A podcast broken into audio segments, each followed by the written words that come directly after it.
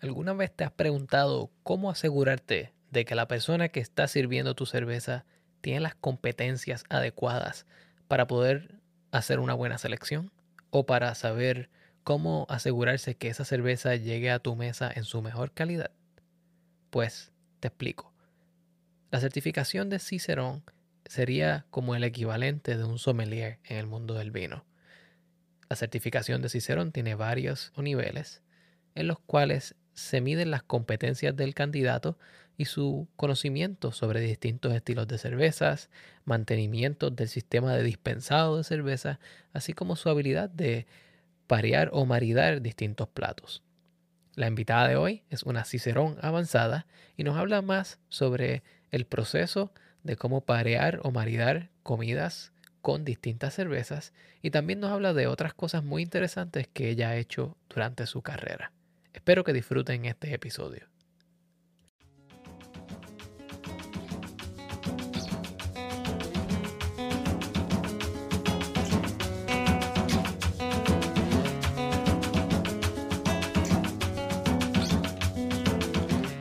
Bienvenidos a The Food Engineer Podcast, un podcast dedicado a la exploración de alimentos y bebidas fermentadas.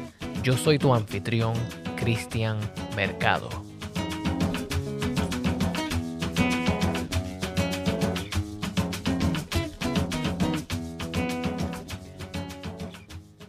Welcome to a new episode of the Food Engineer Podcast.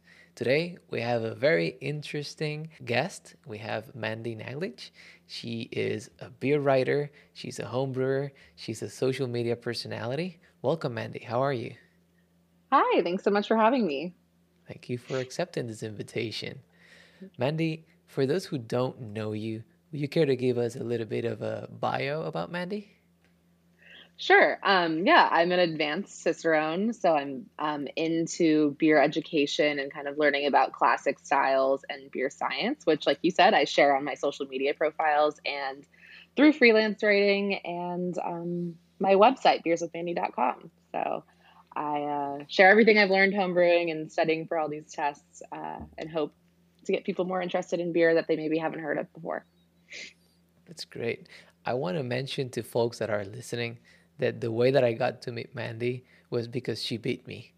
And she beat me in a way that is a little bit unconventional for some people, but we were competing at the same time at the National Homebrewers uh, competition and on the porter category during the pandemic, I was watching TV, waiting for the results, and it turns out that Mandy had won first place at NHC. So even though it's a little bit late, I want to congratulate you for your win. Yeah, thank you so much. It's real. It was really unexpected and exciting. I wasn't actually watching it, and then I got all these Instagram messages at once. Um, so that was that was cool. It was the imperial stout that I had that um ended up getting that. There's so many beers in that category: stouts and porters and imperial stout. So, congrats also on competing. It's, uh, it's great. I always try to get people to enter their their beers into that competition. Yeah, and I would like to tell people as well if you want to go into learning more about beer, I think there's no better way than putting your beer out there for experts and beer judges to tell you what they think about that beer. And honestly, they're pretty good about it. I have never received negative feedback. Yeah, yeah, I think yeah, and I think it's like um you know, you never get a third party who totally doesn't know you and you're like trying, you know, sampling with your friends or family or you know, even when you bring it to like breweries or something for people to try. Um it's nice when someone, you know, totally objectively gives you scores. So Yeah. Granted they do this on a tight timeline, so the, the amount of mm-hmm. feedback that they can give you sometimes is minimal but they tend to be very constructive and I'm and I'm glad that I've done that before. That's awesome. Yeah, definitely. But this is not about me. This is about Mandy.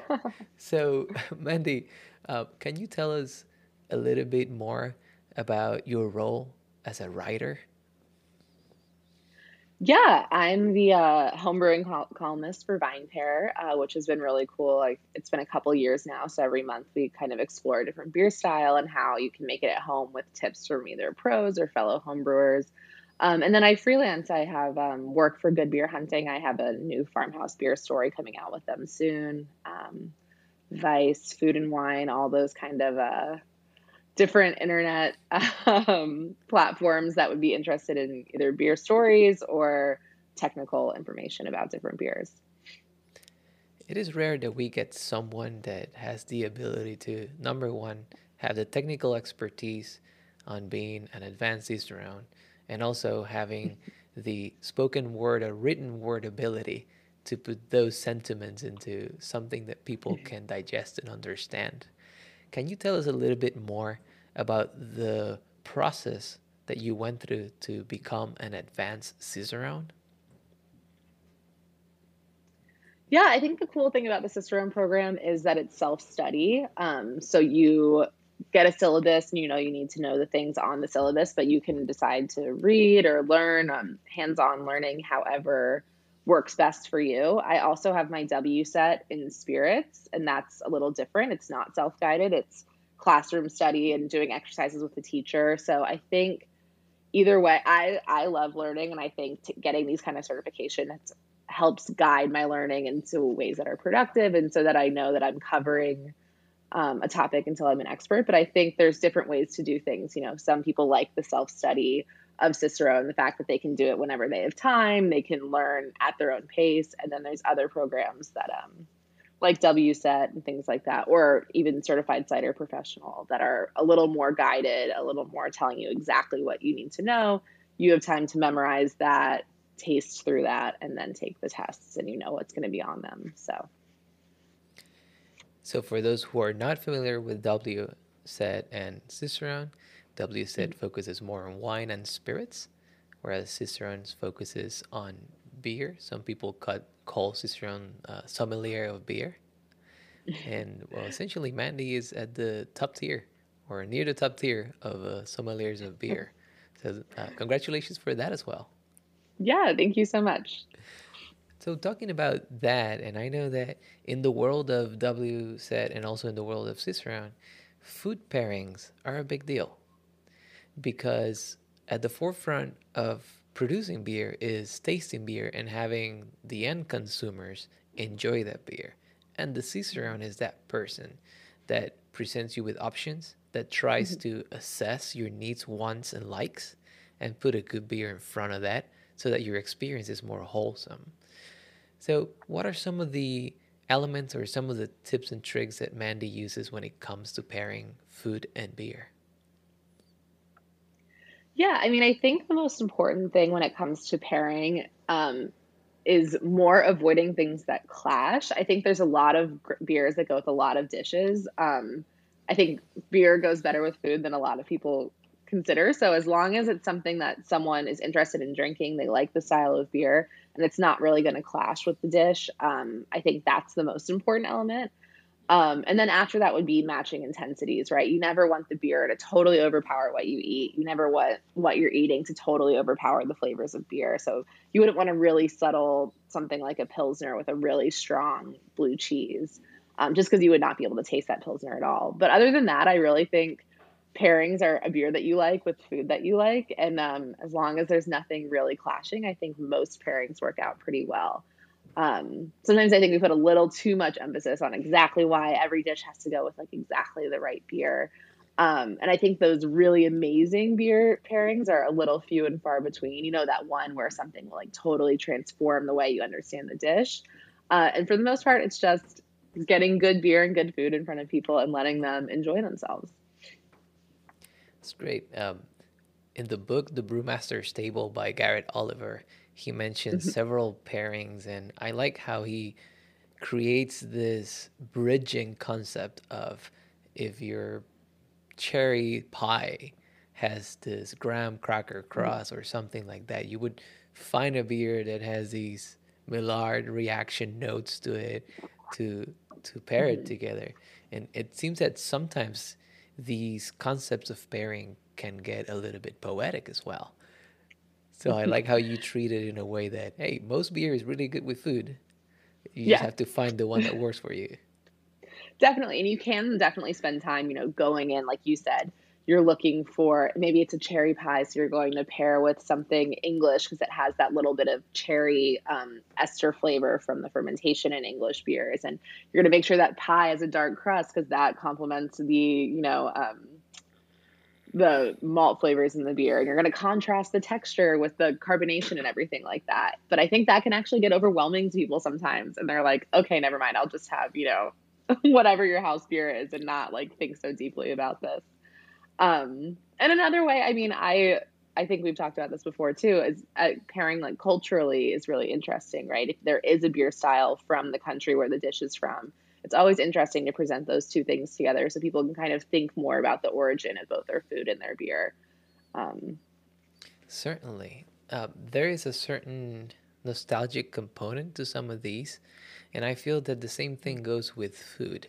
Oftentimes we have pairings like pie and ice cream. Who would have thought that pie and ice cream would go together? But if we've had pie and ice cream as kids, it sounds that pie and ice cream together would go great. And if there's like a beer that has like cherry, like a milk stout with cherry, would go perhaps good with like a cherry pie with ice cream. mm-hmm. And it seems that it, part of it is in our minds. But do you would you say that in terms of a technical food pairing versus uh, a food pairing that is more useful for everyday eating, uh, do you tend to then simplify it a little bit more so that folks can enjoy, put more time into their experience than to think about the pairing? Yeah, I think, I mean, as far as like technical, right, there's a few flavor interactions that we know to be true. Like salt always is going to tamp down on bitterness perception simply because the way our tongues work. like literally, our salt, um, salt hitting our tongue is literally going to change the perception of bitterness. Same thing with sour and sweetness. Um, you know, sweetness is going to literally change the way your tongue perceives sourness. Um, but beyond that, there's actually science is going back and forth for a while. There was this like theory that molecules, um, for example, molecules in champagne mirror some molecules that are in oysters, and they thought that's why those things went together. But as we've gone through studies and tried out these theories, it's it's turned out that that's not true. Um, so people, uh, many scientists have kind of rejected this theory that it's like the similar molecules is what makes things work. Um, so I think trying to stay away from the technicalities, except for things that we know to be true, right? If something is super, super bitter or super, super, um, there's no salt in the dish, it's super sweet or something. Maybe you don't want to pair something super, super bitter with that, right? We know those basics. But beyond that, I think, you know, we're all still learning about food pairing. It's something that science has really only taken on in the last decade or so to really study and start to understand. So as long as I think people are enjoying it, and to your point, you can tell a good story um, you can make people remember the pairing maybe because the story you tell about the brewery or the dish, or a story that you tell about um, why the flavors work together. I think that's that's the thing that people, cicerones or whoever the beer professional and chef are, uh, can tell that are a little more interesting than really trying to get into these like super technical. This specific molecule is going to contrast this in the dish, and vice versa. I like that you bring that up. I was taking a class some time ago about the science of tasting. Mm-hmm. And the first thing that the professor said on day one was, You remember that tongue map that they put out there where like there's bitter, salty, and spicy? Forget Mm-hmm. about it. It is not Yeah. true. Don't put that out there. Don't follow that. Don't tell people to follow that. Let's focus on what is actually happening. And, and I like Yeah. that um, you make it so that it is useful for folks. Yeah, and it's like we can think of each of like ourselves as all having our own tongue maps that are really built on our experience. You know, if you had never tasted a blueberry, maybe you're from Europe or some, somewhere that, you know, I think it's Lala berry they typically have instead of blueberry. But if you've never tasted a blueberry, you're not going to taste the blueberry note in an imperial stout that has like a little bit of berryness to it, right? You're going to think it tastes more like cherry or a flavor that you're familiar with. So when we're coming to these pairings, we have to know everyone's coming with a different experience, and you want to present them in a way that people, um, people, anyone can understand them, and everyone can take their own perception of them and enjoy them in their own way. Talking about enjoying their own life, talking about people and their different backgrounds, Mm-hmm. making a recipe for a beer is something that would inherently depend on your life experiences and how you approach food and drinks. How does mm-hmm. Mandy go about building a beer recipe? That's a good question. I think really one of the first things I think about when I'm building a beer recipe is the alcohol I want it to end up with, the ABV I want it to end up with. Um, so, you know, how much grain, how much sugar am I going to have to get out of the grains to end up at that alcohol? Um, for example, if I want a really light, you know, three or four percent beer, I need to think about ways to build in flavor that isn't using a ton of malt, um, that isn't going to overpower that malt or overpower that balance of the beer. Um, whereas something, you know, I like to brew like a nice seven or eight percent saison, and that's I can kind of build around the malt character and then build my hops and other flavors into it. Um, so I think starting with the alcohol is important because it kind of determines what yeast you need to use as well. If you're using a high, if you have a high alcohol beer, you're going to need to use a yeast that can survive at 10, 11%, whatever you're going for, and that kind of limits you. Um, and once you kind of know that, how much alcohol you want to get, what yeast you're going to use to get there, you can kind of back things into it. Um, especially, I really like to use Belgian yeast that gives us those nice fruity, estery flavors, you know, some palm fruits, maybe uh, some stone fruits from that, as well as the phenols, which are like your little bit of peppery, um, maybe like clove spicy flavors. And so, if it's going to have so much flavor from the yeast, I'm probably not going to overpower that with a bunch of flavor from hops um, or a huge malt flavor. You know, I want that yeast flavor to be able to come through. So, kind of building that backwards is uh, usually how I I work it out. That's an interesting approach, and I mm-hmm. say that because you mentioned two beer styles that are near and dear to my heart, especially saison. I think mm-hmm. I brew the same saison recipe every single year for the last seven years. Nice. And I like that you approach it from alcohol and malt before approaching it from hops because mm-hmm. lately there's been a, a big trend on putting most of your focus on different hops, how they play together, uh, mm-hmm. late hop additions, dry hopping, dip hopping, etc. And right. you're going from alcohol and malt, which I think are the building blocks of beer. Right. How do you go then about uh, building a recipe for something like a saison where you expect it to be dry, you expect it to be high in alcohol. What are some considerations that you take in mind? Yeah, I think the most important thing. I mean, something like a saison. I I love using that French saison yeast, the thirty-seven eleven. Um, My favorite. More than, yeah, that will really definitely get things dry. You know, it will definitely uh, attenuate all the way out. So I think that's really important. And then knowing that the saison is going to be very dry, I do like to use some kind of um, protein, um, like so maybe a flaked malt or a flaked oat or a flaked wheat, um, just to get some keep some mouthfeel there, so it's not so dry. It ends up feeling watery. Um, but again, that's thinking about the yeast first, right? Like I know how the yeast is going to affect the final beer. So what what do I need to do to either balance those yeast characteristics or accentuate them? So then I love all those yeast characteristics, like we said, of 3711. Um, so I'm not going to use a ton of hops. You know, I use a little Styrian uh, just because that's classic to give you that little grassy herbal flavor, maybe a little bit of Saaz. Um, but nothing, you know, I really want to showcase that yeast, get it nice and dry, and have that like refreshing farmhouse ale um, aspects to it. So that's kind of how, yeah, I would think about building out a Saison recipe. That's cool. Uh, you are focusing more on more noble type of hops or, or close to noble as mm-hmm. opposed mm-hmm. to New World hops. Mm-hmm. I would say personally, my favorite hub for some saisons is Nelson Sauvin. Uh huh. You like because, that grapey. Yes, and for some reason, it, the interaction between the hops and yeast lends out a bit of a citric note to it, which mm-hmm. is a little bit unexpected, but it goes really well with a refreshing, spritzy type of beer, like a dry high alcohol saison. Yeah, definitely. So going back to the part of beer and food, and I know that uh, I like to bounce back and forward because we can introduce the topic separate and then join them together. Mm-hmm. Um, what are some of Mandy's favorite food and beer pairings, and what are some no nos?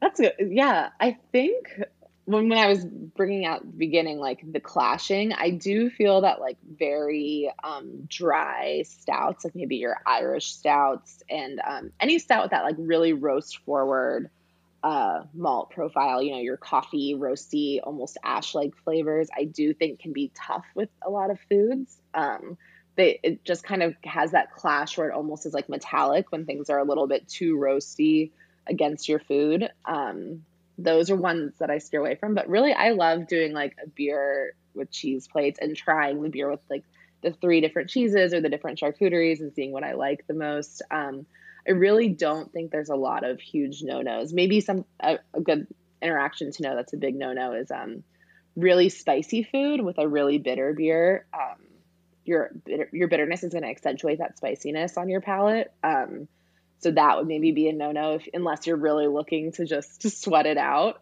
Um, usually we look to our drink to kind of get some relief from that spiciness. So that would be a big no no. But um, I really don't think there's a lot of things that uh, I avoid. And as far as favorite pairings, like I said, it's whatever my favorite beer is on the menu for the most part with what whatever I want to order. I like trying different beers with dishes. Um, every now and then you'll be like, oh, this one definitely works better. But I, I find it very rare that someone orders a beer with their dish and is like, this is terrible together. This is awful. You know, it's more about pairing what you're interested in and seeing how they work.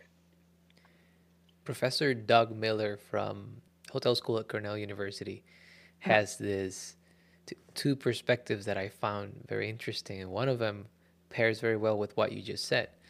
Mm-hmm. He did a study where they provided um, the same type of hot wings to everybody, but different beers. And uh-huh. then they collected the data as to how people thought how spicy the wings were.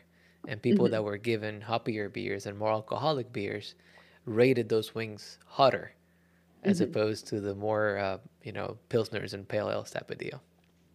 Yeah, that totally, that makes sense. And the other thing that he mentioned is that salmon and IPA don't go well together. So, yeah, I think a, a, lot of a lot of fish can get that kind of like almost metallic quality up against hops or like I said up against that like roasted malt flavor. Um, I do think you can find salmon like now that we have the hazy IPAs that are you know not so bitter and maybe a little softer. I, I don't think that would totally be a clash, you know. But uh, definitely your classic like American West Coast IPA. I could totally see those those flavors not working at all. yeah, clashing a little bit. Yeah. Continuing in this trend of food pairings, mm-hmm. when we go to most all American bars, you know, at least I used to travel a lot for work, and you always end up in the first bar that you find. And normally, the first thing that you get to eat is something fried. Do you have any mm-hmm. tips for your usual American appetizers and beers? I mean, the thing is that like American light lagers work great with that. Um, something that's really high high carbonation. You know, if you're looking for a lighter beer, a light lager. But I also think like really highly carbonated, like a Belgian Golden Strong, is going to work great with that. You want to kind of lift some of that fried and greasiness off of your palate, and that's literally just like the mechanics of the bubbles more than even the flavor. Um, and I think the thing that's nice about a pilsner or um, American Lager or Golden Strong is they have a pretty you know, balance. It's not going to be an overpowering flavor. So if you are switching from like your jalapeno poppers that are fried to your, you know, um, I don't know, fried calamari or something, it's it's a beer that is kind of versatile. It can work across. You order a spread of appetizers for everyone. Both of all three of those beers, you know, your classic pilsner, your American light lager, and a Belgian golden strong are not going to offer flavors that are going to overpower anything like that. Um, if anything, maybe the the breading on all of those fried things are just going to complement that malt, profile. Um, so I really think when you're going greasy, I always say like high carbonation um, is really nice with those kind of foods to keep the palate clean and not feel too weighed down. Great. Uh, keep that in mind, folks. Always have your light lagers handy. Um, I, I know that a lot of folks tend to um, go heavy on the light lagers or criticize big mm-hmm. brewers, but it takes a lot of work to make a light lager, and it's yeah. a type of beer that lets you see if there's any mistakes very easily. So mm-hmm. I would say there should be appreciation for all beer styles, just like there should be appreciation for all people. Yeah, totally. And I think, I mean, it's funny because like our light lagers aren't so different from like the American cream ale style. Um, or even like the Kentucky Common. And I, I don't know why those beers haven't taken off more because they really, they also would be nice with American fried food. And I think they're very approachable. Um, so maybe that's, that's something that's going to happen too. Underappreciated styles kind of making a, an appearance. That said, what is the type of beer that Mandy gravitates to most times as a drinker?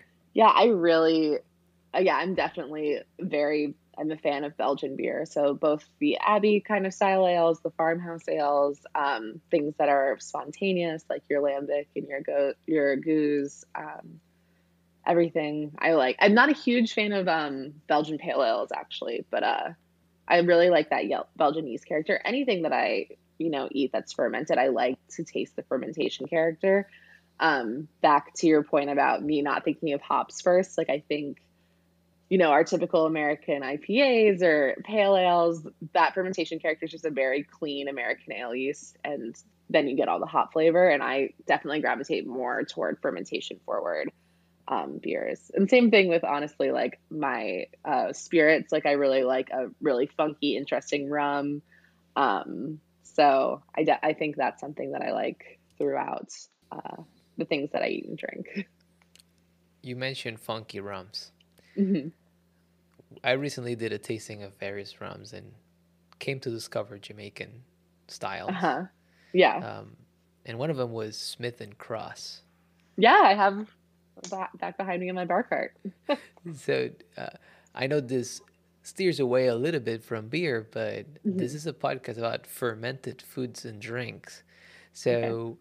when you go about spirits and, and more fermentation character spirits, mm-hmm. um, do you have any tips when it comes to also pairing those? Because those can sometimes be pretty powerful. Yeah, I do think cocktails are hard um, with pairing. That's also something that I found like across the hospitality industry. They're great as like an aperitif or a digestif, but I also think once you get up in those high alcohol, even very high alcohol wines, you're starting to really have a lot of ethanol on your palate and not, you know, tasting as much. So foods i think i mean i do have to say i like like a funky rum with a really bright crudo just because that contrast. Um but i do think kind of keep it to before or after dinner um, and with dinner have you know your glass of wine your glass of beer uh, something a little more or a long drink something a little more subtle. Great. Mandy there's something that i've been burning to talk about throughout this whole conversation and that is that I learned that you're writing a book. Yeah. Can you tell me more about that? Uh, well, luckily for me, the book is written. It's just uh, going through, you know, the final fact checking and grammar uh, and every kind of edits. But uh, it's called How to Taste. It'll be out in April of next year. Um, and it's really about uh, tasting everything. You know, there's so many books we've both read, I'm sure, tasting beer. There's books about tasting tea, tasting whiskey, tasting cheese, chocolate.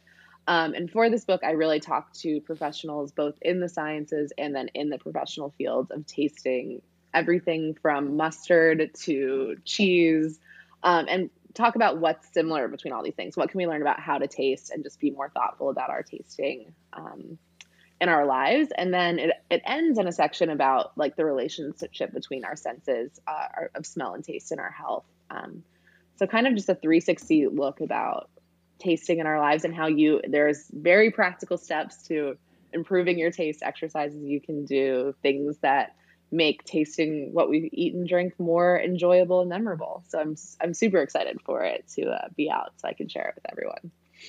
We'll be looking forward for that book and yeah. As soon as there's pre-sales, I'll be in line. yeah, definitely.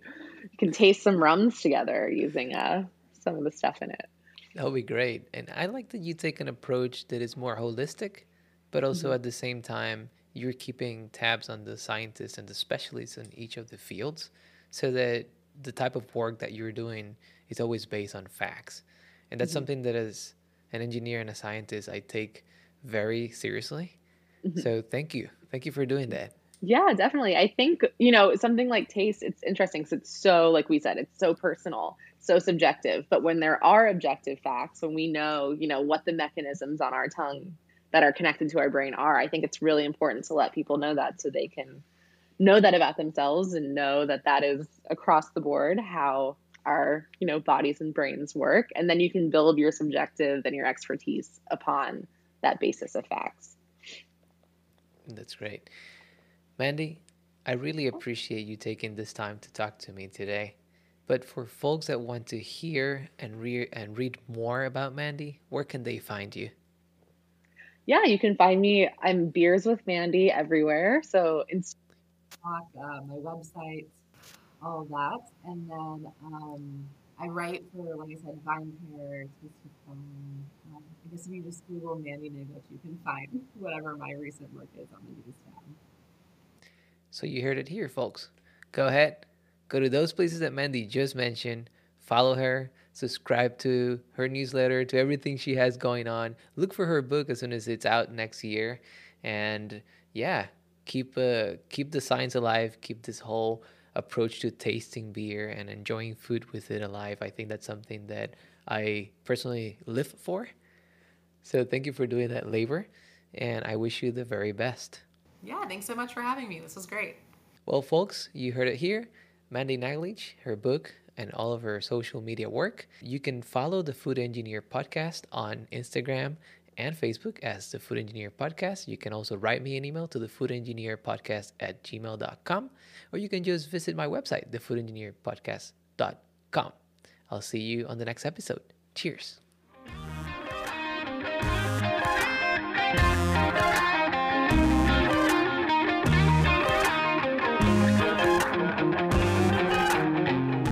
La música que escuchan a continuación se titula Flotando. Es un tema del señor Pedro Lavesari y pueden conseguir su música en Bandcamp o pueden utilizar el enlace en las notas de este episodio. Apoyen a Pedro comprando su música a través de Bandcamp, ya que Pedro apoya este podcast ofreciéndonos su música para nuestro deleite.